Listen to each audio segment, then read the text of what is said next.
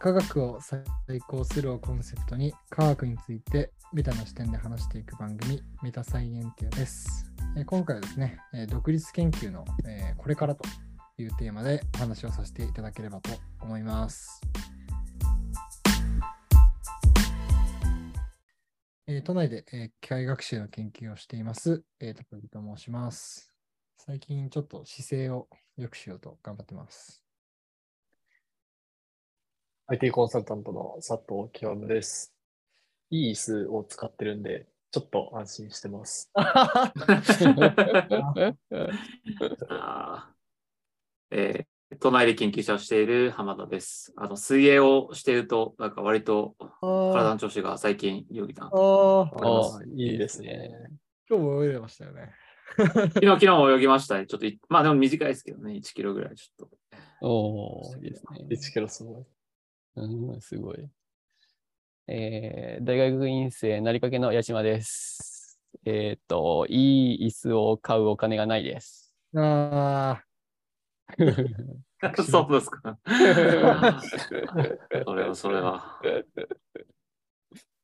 気をつけてください。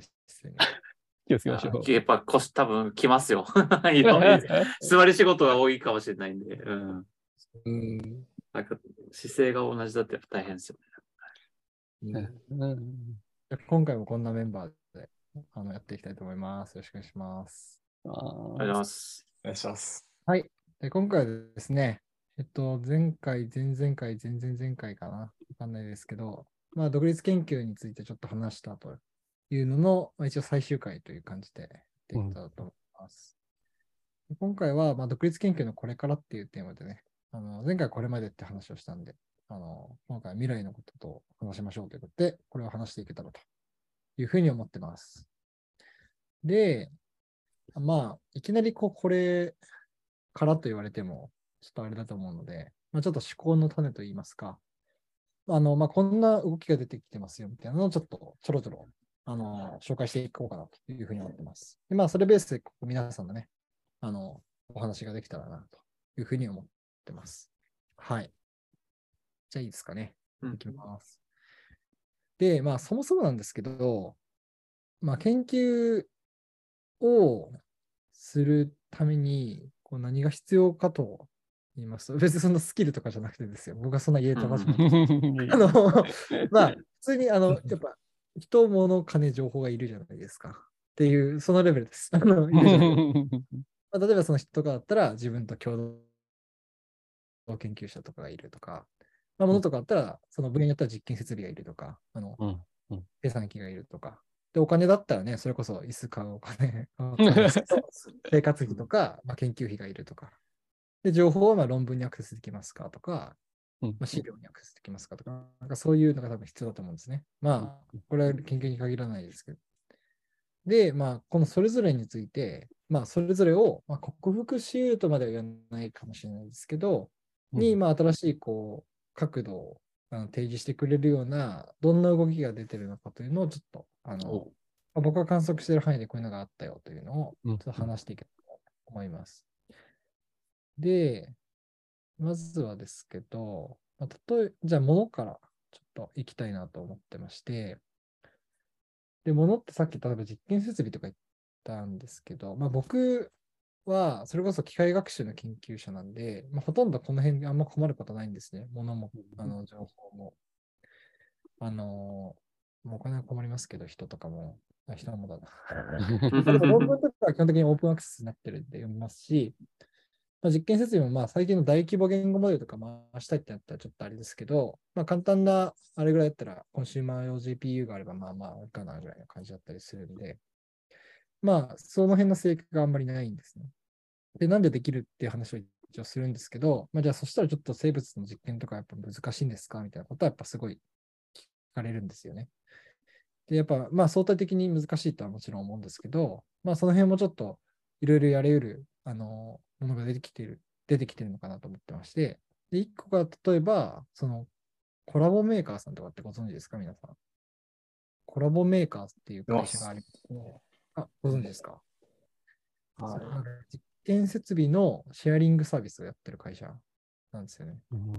で例えばその実験をやっで、まあ、ずっと24時間365日やってるとは限らないところもあるので、まあ、そういうところとかは空き時間にこう実験をお貸しして、実験設備をお貸しして、で、その、そこでこうお金をもらうみたいなことをやってるサービスがあるらしいんですよ。でこれはちょっとまだ 2B なんですが、てかまあうん大きな額だったらメインなんですけど、まあこういうのがちょっともう少し多分広まっていくと、もしかしたら結構、あのうん、なんだろうな、いろんな人も実験設備にアクセスできるようになるかもしれない。っていう、例えば動きが出てるとか、あとはその、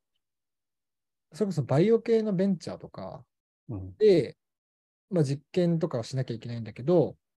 こう自分でいちいちいち自分たちで持つよりは、まあ共同して使えるシェアラボみたいなのがあるといいみたいな需要があるらしくて、なんかそういうのを例えばビヨンドバイオラブ東京みたいな、まあ、そういう、あのー実験設備がシェアできるようなあの場所ができたりとか、うんまあ分野に、その合成生物学とか、で、だから昔からこのバイオハッカーたちと呼ばれる、こう、まあ、在野に近い人たちが結構強いコミュニティなんですよ。うん。でなんで、そういう、それででも生物学なんで、結構実験とかやんなきゃいけないんで、なんかその辺とかが、こう、やりやすいような、こう場所を提供してあげるとか、こう、ノウハウを提供してあげるみたいな、やっぱ動きがありまして、多分日本とかバイオクラブ東京みたいなのがあって、なんかそういうところだからと、こう、生物の実験に必要なものとかでも、うん。まあワンチャン使えたりする可能性があったりとか、うん。なんかそういう動きがちょっとちょこちょこ出てきてるよというのが、ちょっと一個共有したいって感じですね。うん。なんで、まああとは計算機必要な人とかは、うん。まあ最近だともうクラウドコンピューティングが、あの、うん。使えるようにどんどん当たり前になってるんで、まあその辺使って使えたりとかしますし、ね。あそういう感じで、こう、ものもなんかどんどんアクセスができるようになってくるんで、まあもちろんその、なんだろうな、独立研究のやりやすさは分野によっては違うんですけど、まあ、どんどんその辺の障壁も、まあ、徐々にではあるものも縮まっていくんじゃないかなというのが、まあ、こういうところからちょっと見れそうだなと、うん一個思ってます。これものですね。うんなんか、クラウドコンピューティング関連で話しちゃうと、何でしたっけ ?Google コラボ？だったかな？はいはいはいはいはい。あの、あれ、まあ、じゅ、なんだっけ？まあ、あの、ね、ブラウザ上でいろいろコード書いて実行できたりするようなやつが、確かなんか、アカデミック用だと、なんか、多めに無料で使えるとかあったような気もしなくもないですね。あそうんなかそういうのも、うん、あったりとか、ありそう。いろいろ探してみると。そう、いや、コラボとかが出てきたのはもうめちゃめちゃいいですよね。あれはねまあ、最近どんどんやっぱユーザーが増えるにつつれて辛い部分はありますけど、うん。始めてくれたっていうのがまずすごいですよね。うん。そうなんですよ。他なんかん知ってたりします？皆さん？逆に物のオープン化の話とか。あるいはこれなんかどうやってんの？みたいな。とか。あんま聞かないですかね。この辺がなんか一番難しい気もしますよね。物のオープン化というか、物のアクセスを下げるみたいな話。うんットとか難しいですもんね。動物、オフィス、シェアオフィスとか、ああ、でも変変わんないか。コラボレーションスペースとか、なんかシェアオフィス的なものも、うん。ああ、でも、どうなんでしょうね。あんま研究ではあんまないのか。はいはい、なんか、はい。ものづくり系とかだと、ね、なんか 3D プリンターとか、あとは、うん、フラ、ファブリケーションラファブ。そうそう、ラなんか、ボみたい。ん、ちょっと作る系のだとあったりはしますけど、研究はね、まだちょっと、これからですかね。そう、まあ一番難しいんですけど、まあそれでもまあちょっとね、少しずつそういう動きが出てきてるんで、まあこれが多分ここ数年とか、うん数十年とか経っていくと、ちょっと変わってきたりするかなと。まああとはその、それこそちょっと自動化の話で言うと、それこそ何かしそれこそなんて感じですけど、あの、研究室の自動化みたいなことをやりたい方々やっぱりいらっしゃいまして、実験の自動化、その実際にやってる実験をロボットにさせるみたいなことをやってる方々がいるわけですよね。理研の,、あの方々とか、理研 BTR の方とか、うん、あの、マホロっていうロボットとかを作って実験を自動化させるみたいなことをやってる方々がいるんですけど、でそういうのがどんどん進むと、もうなんか実験をだから遠隔操作できるわけですよ。だから人間がそこで、まあ完全にね、フルでもし本当にできるようになったら、人間がそこにいなくても、ちゃんとそのプログラムの扱い方さえ分かれば、その実験室、ラボみたいなのをお金払って、例えば借り上げて、うん。で、自分自身はそのい実験室はもうリモートで完全に操作できるみたいなのが、もしかしたらうん。長期的には現実的になるかもしれない。うん。そうなってくると、実験室で実験をするということも、もっとハードルが下がっていく可能性はちょっとあるかなと思ってますね。うんで一応その、に我が日本もですね、なんかその辺の構想はうん上げてるらしく、うんそうそう。内閣府か文部科学省かの、なんかその、ありまして、こう、うん。プランみたいなのが。そこに、もう研究の DX 化みたいなのをちょっと掲げてるところその中に、超長期的なビジョンとしては、まあ、実験室のリモート化みたいなのをちょっと進めていくことを支援していきたいみたいなのが一応宣言はされていて。なんで、まあ、こういうのはもしかしたらね、今後、もしかしたら動きも加速していくかもしれないっていう分野になってます。のがものですね。うんうんなで、次行ってもいいですかね。で次は、まあ、お金ですね。お金の獲得方法。まあ、これはちょっとまあ、本当にいっぱいあると思うんで、まあ、研究に特化、別に全然正直研究に限らないわけじゃないですか、お金に関して言えば。うんうんだからまあいろいろあると思うんですけど、一応まあ研究にユニークな話で言うと、まあこの辺が出てありますよっていうのはちょっと話していければなと思ってます。一個は、ちょっと私も最最近というか、やらせていただいてるアカデミストさんっていうところで、まあなんかクラファンみたいなのをやらせていただいてるんですけど、うん。まあこういうこう研究に特化したクラファンとか、うん。うん。まあ月額のファンクラブサービスみたいなうん。ものとかが一応、まあ一個新しいお金の獲得の方法としてあるかなと思ってて、うん。日本のアカ日本のアカデミストですし、まあアメリカだとエクスペリメントっていう会社が一応あって、まあ、そことかが結構頑張ってるなっていう感じですね。うん。ただこれなんか結構むずいらしくて、なんか他の国とかだと結構失敗とかしてたり、うんうんオーストラリアとかイギリスとかでもあったんですけど、だからそう、アカデミストさんとかエクスペリメントとかは結構頑張ってる、らっしゃるのもあるし、もしかしたら国のあれもあるのかもしれないですね。風土的なのもあるかもしれないですけど、なんかそういう感じらしいです。で、あとは、その、まあ、ちょっとさっきの小松さんの話でも若干出てきましたけど、こう、研究のスポットコンサルみたいな話のサービスみたいなのがちょっとちょこちょこ出てきてて、まあ、日本とかだと、エコラボさんとか、ACO ラボさんとか、っていう方とかは、まさにこう、研究者、フリー、なんだろうな、いろんな形で研究できる人を増やしたいみたいな、あの、ことを思ってらっしゃる方で、で、そういう方とかがサービスやってらっしゃいますし、また海外とかだと、こう、あの、コラボツリーサービスがあって、これとかは、フリーランスサイエンティストを雇おうみたいな。まさにこう、まあ、スポットコンサルに近い、スポットコンサル、まあ、コンサルに限らないですけど、まあ割と時間で、まあ、どれぐらいの額で、まあ、こういうことやってくださいみたいなのを外注するみたいなことをできるサービスが一応あるんですよね。で、なんかこういう形で多分副業的になんか研究のスキルを使ってお金稼ぎすることも、まあ一応できるようになってきてるなというのがうん一個あるうん。うんで、あとは、まあこれはちょっとまだこれからかもしれないですけど、まあいわゆるこう、立体的な動きというか、うん。あの、まあ、それこそ、まあ、分散的な、まあ、分散必ずしもあれかもしれないですけど、まあ、例えばトークンエコノミーとかを使って、あのお金を稼ぎますとか、うん。新しい資金調達の方法を考えますとか、なんかそういうことをやっぱややろうとしてる動きは出てきていると思ってまして、それこそ有名なね、ビータダオとかうんは、なんかすごく頑張ってるイメージありますし、なんかこういう形の新しいこう資金獲得とかも、まあ、今後もっと増えていったりするのかなというのは一応思ってるという感じになってます。っうんていうのが、まあちょっと僕が見た、思いついた感うんこの話を思いついたんですけど、どうですかね、皆さん。なんか、他のもあるんじゃないとか、これはこういうのもあるんじゃないとか。もしあれ。うんうんいやでもなんかあの、すごく、おなんかあれ、おもし面白いなと思ってるのが、その日本あのクラウドファンディング、特に研究向けのやつだと、はい。あの日本めちゃめちゃ、その、多分サポートしてくれる人多い気がしていて、でアメリカはもちろんそうだとは思うんで、一方で、なんかこれは、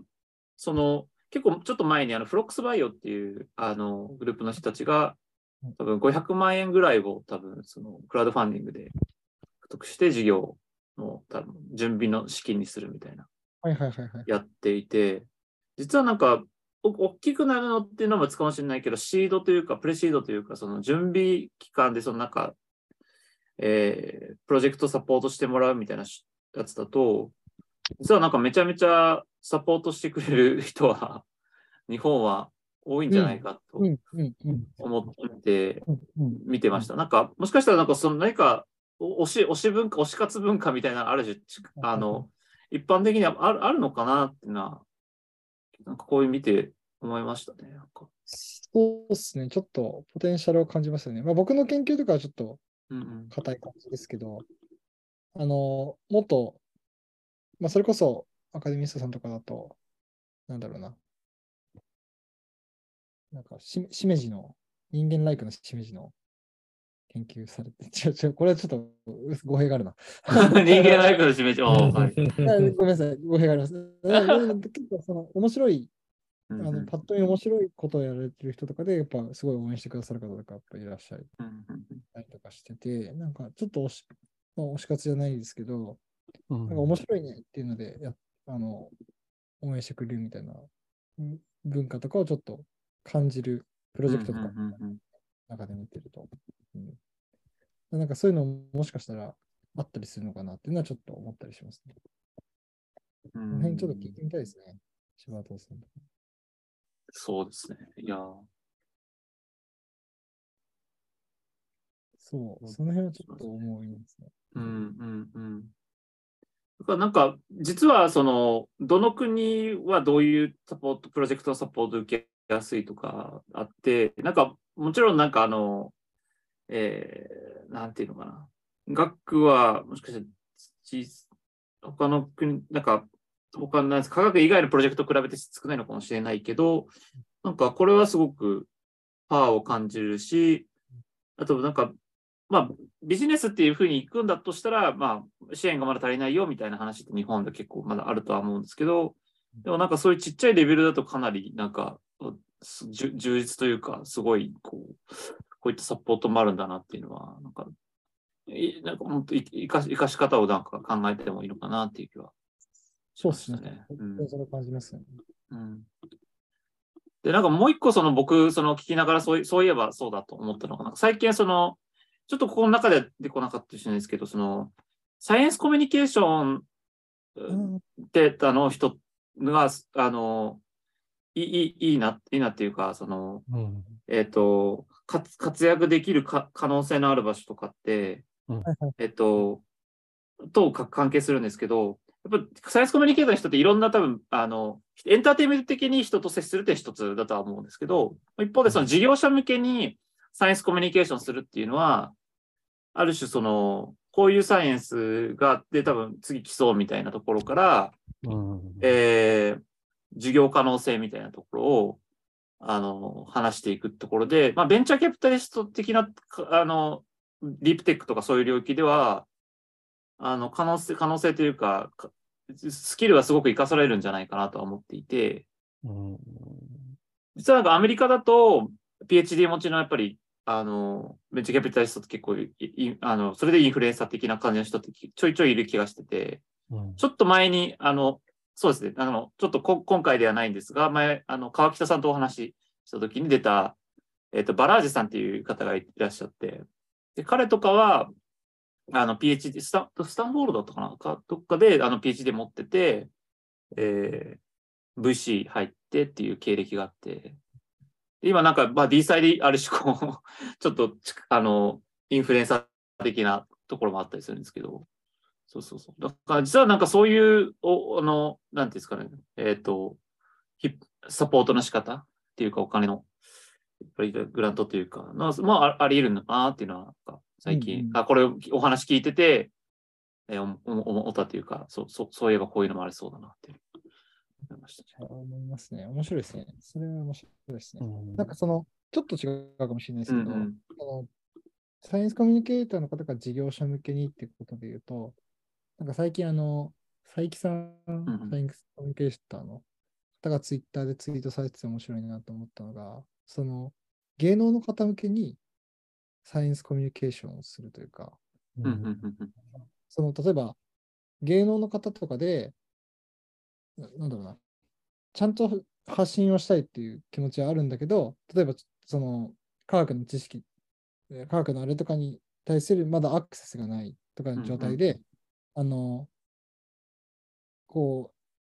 う、前向きな気持ちで発信するんだけど、たまに間違ったこと言っちゃって、でもなんかそれをなんか、へなんかめちゃめちゃ突っ込まれるとか、なんか逆にそれでなんかすごい攻撃を受けちゃうとかって、うんこう全然その発信する方もそうだし、まあ、事務所の方にとってもやっぱあんまり嬉しくないし、なんかみんな不幸じゃないですか。うんうんなんかそことかをなんか例えば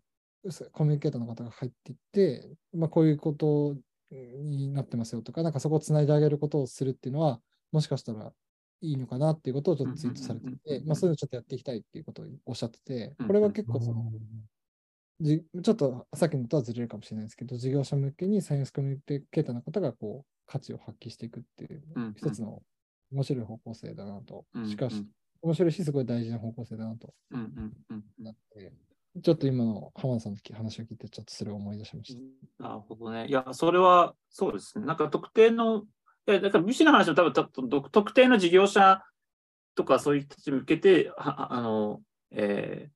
集約した情報を提供するっていう、多分そのインサイトも含めて提供するっていう価値を作っていくって話だと思っていて、で、芸能人の方のとも、その、あある種そのえインフルエンス力がす強すぎるがゆえに、あの、そこを、あの、なんていうんですかね、なんかインサイトも含めて、やっぱりアクセスしようとすると、多分、今の大学機関とか入る、なかなか大変、あの、入り込むっていうか、アドバイスもらうのも大変なんで、えーそういった、うん、機会に実は、えーを求めてるっていうのはありそうですよね、実際ね。うん、なんじゃないかっていうか、それ結構ね、面白い。うん。面白いですね。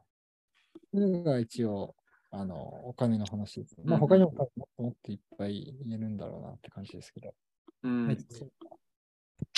なんか、あの、なんか将来的な、多分その、とも含めていろいろ、その状況を読むっていうのはすごい個人的には、独立研究のこれからとかも書いてましたけど、あの、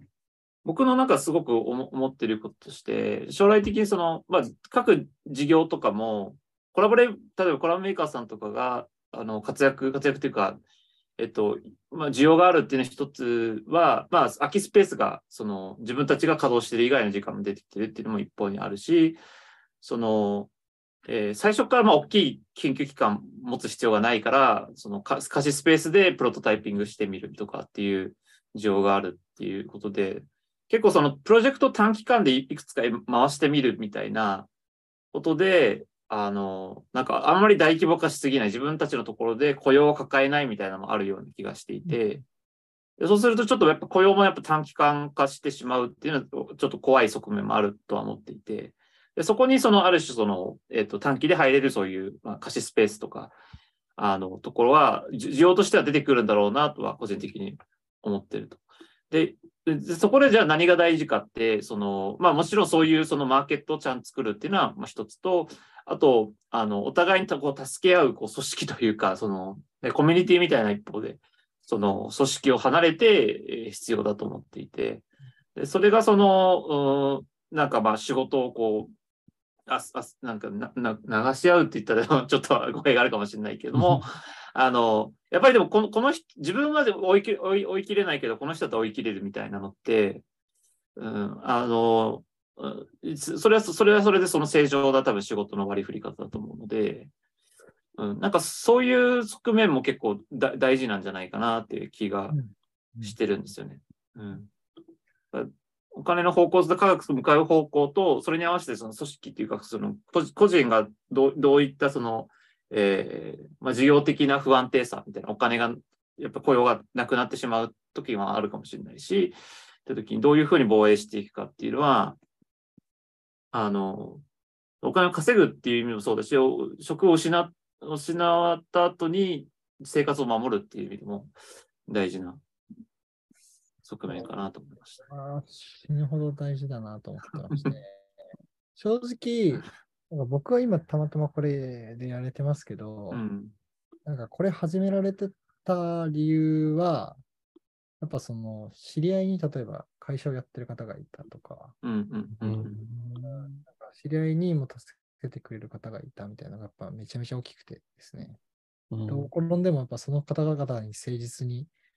結果を返していったら、うんまあ死ぬことはないんじゃないかなというのがあったうんんで、うんうんうんうんこういうのに踏み切れたところはやっぱめちゃめちゃあるんですよ。で、実際やっぱ始めたん最初の頃とか、やっぱその方々にはすごいお世話になりました。まあ、今もお世話になってるんですけど、うんうんうんうんなんかそれはやっぱ一つのセーフティーネットだなと思ってまして、まあそれがまあ僕の場合はこう身近なつながりの中にそういうセーフティーネットがありましたけど、それが例えば浜田さんがおっしゃったみたいな、もう少しこう大きなセーフティーネットというか、うんうんうん的なつながりとかがあったりすると、まあそういうチャレンジとか、チャレンジっていうかまあ新しいやり方とかを試す人とかがも試しやすくなると思いますし、それでこそまさにこうお金、直接お金じゃないですけど、まあ多分うん一番大事なものなんじゃないかなと、個人的には。うんうんうん。うん。いやー。そそそのなんか実際にその 高木さんが経験したところがまあつながるああのあんま考えてなかったですけどもそこ本当そそこはなんかそあれですよね。経なんていうんですかね。その経験からはやっぱ見えてくることあるから。そこはやっぱすごく大事なんだろうな。うん。だからもし何かやりたいとかやったら、僕はちょっと今微力すぎてあれですけど、伝えることがあれば手伝いたいなって感じです。うんうんうん気持ちはあるって感じです。いやいやいやす素晴らしいですね。なんかいいですね。うんまあ、広がっていくといいですね。うん。うんううんん。やりたい人がいて、なんか、そういう人も増えてって、うんなんかまあ結果としてコミュニティができたりとかして、仕事をこう、紹介し合って、みんなでチーム組んでやってるみたいな。うんけうんうんなんかその結果なんか、なんかチームで、なんか企業まではいかないけど、なんか研究専門にやってる人たちが集まるみたいな。うんうん。そうそう。で、なんかその、コミュニティっていう意味で言うと、まあ、ちょっとセーフティーネットとはちょっと、もしかしたらずれるかもしれないですけど、いや、でも、まあ、個人的にはセーフティーネットにつながる話だと思いますけど、まあ、僕はやっぱ新しい人の集まり方みたいなのも、あの、できてきてるなと思ってまして、まさに今、木山さんがおっしゃったみたいな、まあ、一緒に研究する人との集まりみたいなのが、まあ、これ、必ずしもこれまでのあり方だけじゃなくて、例えばそれこそさっき出た DeSci とか、まあ D サイはじめとして、まあ必ずしも別に分散的じゃなくても、そのディスコードベースで、あの、研究するみたいな集まりとかが、まあ、少なくとも僕の分野の機械学習とかで結構やっぱ出てきてて、こういうのはやっぱり、まあ、それこそ共同研究者を見つけるのもそうだし、うんあとはちょっとさっきのリソースにも、ものにもつながってきますけど、まあ、リソースへのアクセスがいる人が、を持ってる人がその中にいて、で、その人とつながって間接的にリソースにアクセスできるとか、うんうんまあ、そういうのもうんありますし、まあ、あとはね、もうちょっと直接的にお金をくれるとか、うん。まあ、あるいはお金をくれないまでも、例えば、そのコミュニティの中のユーロがネットワークにあの入っていけるとか、なんかそういういろんなやっぱ、つながりとかができるようになってきてる。でこういう場がどんどんやっぱ増えていくっていうのは、こう割とね、独立してやっていくっていうのには結構後押しになるんじゃないかなっていうのは、個人的に思ってる感じですね。うんうんうんそうですね。なんか、こういうのがやっぱ無無数にっていうか、たくさんあると、なんか、僕はすごい懸念っていうか、懸念ではないんですけど、ちょっと思うとあるのは、やっぱり無数にあると、多分ここには合わない、合う合わないって多分あって、でそれで他のところだと合うみたいな人が、あの、まあ、ぜ全体として法ある種、こう、その人の、なんですか、そのタレントとマーケットのフィットができるみたいな、タレントマーケットフィットってなんか今勝手に今作りましたけど、あみたいなものって、あの、でもその仕事以外にも、その研究とか以外にも、まあまあ、そういう問題って結構あるあるような気がしていて、まあ、プラス、その、うーん、なんていうんだろうな、やっぱり、うん、なんかそこ、そこは結構、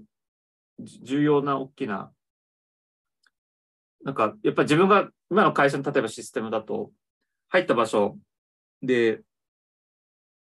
なんか自分がうまくフィットできないで自分がやっぱダメなんじゃないかみたいな、そのうん。思ってしまうっていうところも一方であるけれども、実は違うところでは全然大丈夫かもしれないし、いやでもやっぱりちゃんと直さないといけない部分もあるとは思って、部分もあったりすると思うんですけど、で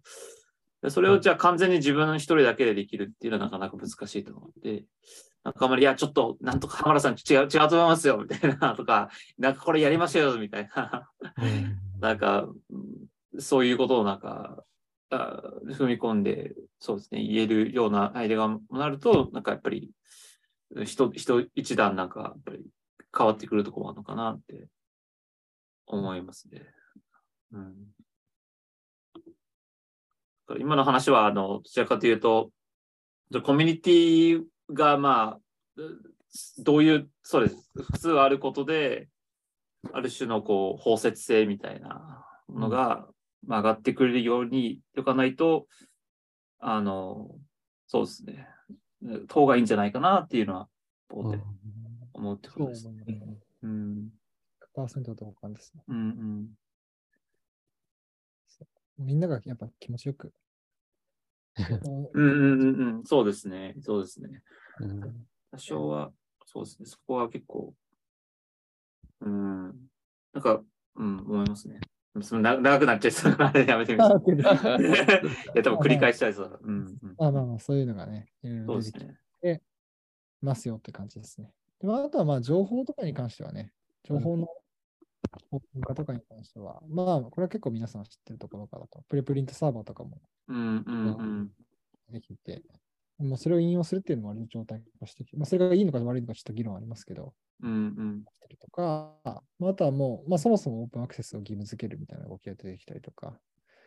あとはツイッター上でね、もう論文とか、もうコメント付きで、そのす有力な研究者のコメント付きで、まあ、論文の情報とか取得できたりとか、まあどんどん情報の取得コストはやっぱ下がってるなっていうのが、まあありますよねと。これはまあ皆さん知ってるところって感じですよね。まあ、あとリサーチゲート。で、まあそれに加えて、ちょっとさっき浜田さんも一瞬お話ありましたけど、なんですかね、研究の外注みたいな話というか、まあ需要はやっぱり増えてるみたいなのは、なんかちょこちょこ聞きますし、特にその会社やられてる人、サイエンス周りの会社やられてる人から結構うんうんうん、うん。なんかそれでやっぱお金になってるとか仕事になってるってことは言ってる方がいるんで、うんまあ、今、もうちょっと大きな 2B 案件とか、まあ、外注先ってのってやっぱ研究室ってなるのが一般的だと思いますけど、うんまあ、フリーランスの人とかにとってはね、まあ、こういうのは結構追い風な感じがするんで、まあ、こういう需要があるっていうのは大きいですし、あとですね、これ結構あれなんですけど、さっきのやつで、文部科学、まあ、日本に関してですけど、文部科学省とか内閣府のあのイノベーション基本計画っていうとこうん、ろに、うん。うん。研究者のフリーランス化みたいなことを結構うん書いてあるんですこれは、うん多分内部にそういう人がいるのか、うんまあ、そもそも予算がね、国がないから、ちょっと、みたいな感じなのかわかんないですけど、うん、うん、こういうのが結構書かれるって個人的にはなんか、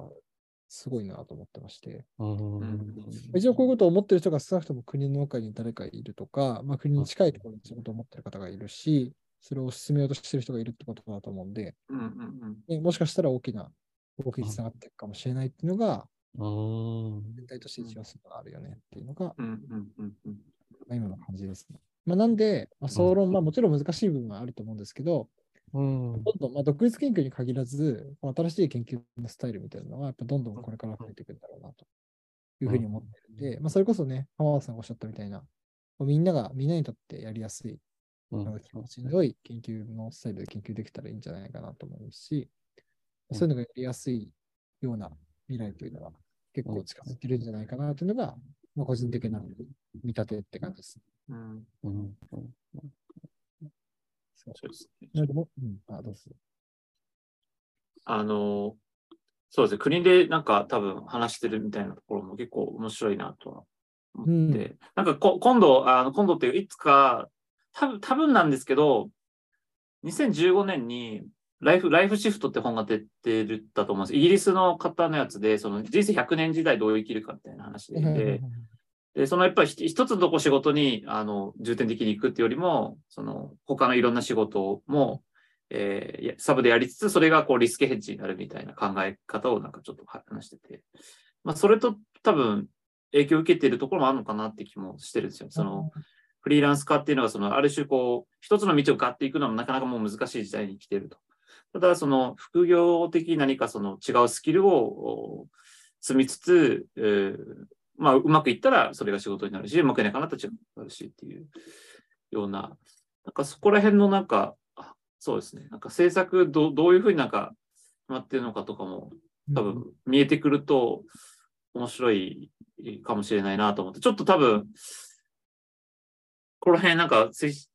進してる人が実は特定できるんじゃないかとか思ってなんかつつまあちょっと、あの、そうですね、なんかここら辺また違う回でお話できたらなと思いました。ああ、ぜひぜひ。うんちょっと前話したかもしれないですけど、あの、僕は、じゃあさっき言いましたけど、独立、違うわ。あの、大学院生の環環境、環環境改善みたいなことをやってうんたうんんでうんすけど、その時はちょっと割と政治的なというか、うんうんうんあの、それこそ議員さんとかに話してみたいなことああ、そうなんですね。おー。そうすると割と結構、なんだろうな、行くというか、声が届くんですよ。うん。ああイメージ。うんそのうん。そもそもやっぱ知らないみたいなのがあって、うんうんうん。問題を、うん。大学院生側から声がそん、まあ、当然今も上げてくださってる方もいるんですけど、うんうんうん。もっともっと、あの、知らない方もいらっしゃって、うんうん。で、例えばあとは文部科学省とかの中だと、問題意識持ってやってるんだけど、その、現場からの声が上がってこないみたいなことを思ってる方とかもいて、うんうんうん。でなんか、実際なんかす、実際声上げてみると、割とこう思ったより話聞いてくれてみたいなの結構あったりした。うん。そういう意味で言うと、そういう感じで一回なんか入ってみると、あ、こういう感じで、あの、文言になっていくんだなっていうのが見えてくるのかなっていうのはちょっと思いましたね。う。うんんその辺ちょっと掘ってみたら面白い。ああ、いや、それもちょっとやりたいですね。ちちなみにそれは、その、えっと、どうどうやってコンタクト取ったことになるんですか？エイジ君と、議員さんとかですかね。議員さんとか。議員さんとかは、まあ、直接、まあ、そういう、例えば何かしら問題意識を持ってそうな、あの発発信をされてる方とか、直接話を聞いたりとか、まあ、あとはその、僕もそうですけど、僕と一緒にやってた人が割と頑張ってくれてたんで、うんうんうんうん。その人が直接コンタクト取りに行ったりとか、事務所のその電話、あうん。電話メールとか知ってうんうんうん。話を聞いてもらったりとか、まあ、あとは街頭、たまたま街頭演説してた時に会って、ちょ話しかけて、えーうんしましたねああ、なるほど、なるほど。はいはい。あれでもすごかったですね。やっぱ、実際にやっぱ、その主張の中に入っていくんですよ。うんうん見えるんですよ。その速度感でちゃんと吸い上げようとしてるんだなと思って。うんうんうんうん大事ですね。そうか。感じですね。まあ一応そんな感じで、あの、なんで、まあ独立研究に限らずですけど、な新しいっていうか、いろんな研究のやり方とか、ちょっと試してみたいなと思ってる方とか、まあ、あるいはもうちょっとピュアにこの辺興味あるとか、独立研究興味ありますみたいな人とかはね、ぜひご連絡いただければ、まあちょっと手伝えるかわからないですけど、う んいいですね。あれできたらと思いますんで、あのいつでもお気軽にご連絡ください。はい。って感じで、今日はちょっともうだいぶ過ぎちゃいましたけど、終わりって感じでよろしいですかね。はい。まあ、今日も皆さん聞いてくださいましてありがとうございました。ありがとうございました。えーっと、はい。いつでも興味ある方がいらっしゃいましたらいつでもご連絡をください。はい。では、はさよなら。さよなら。さよなら。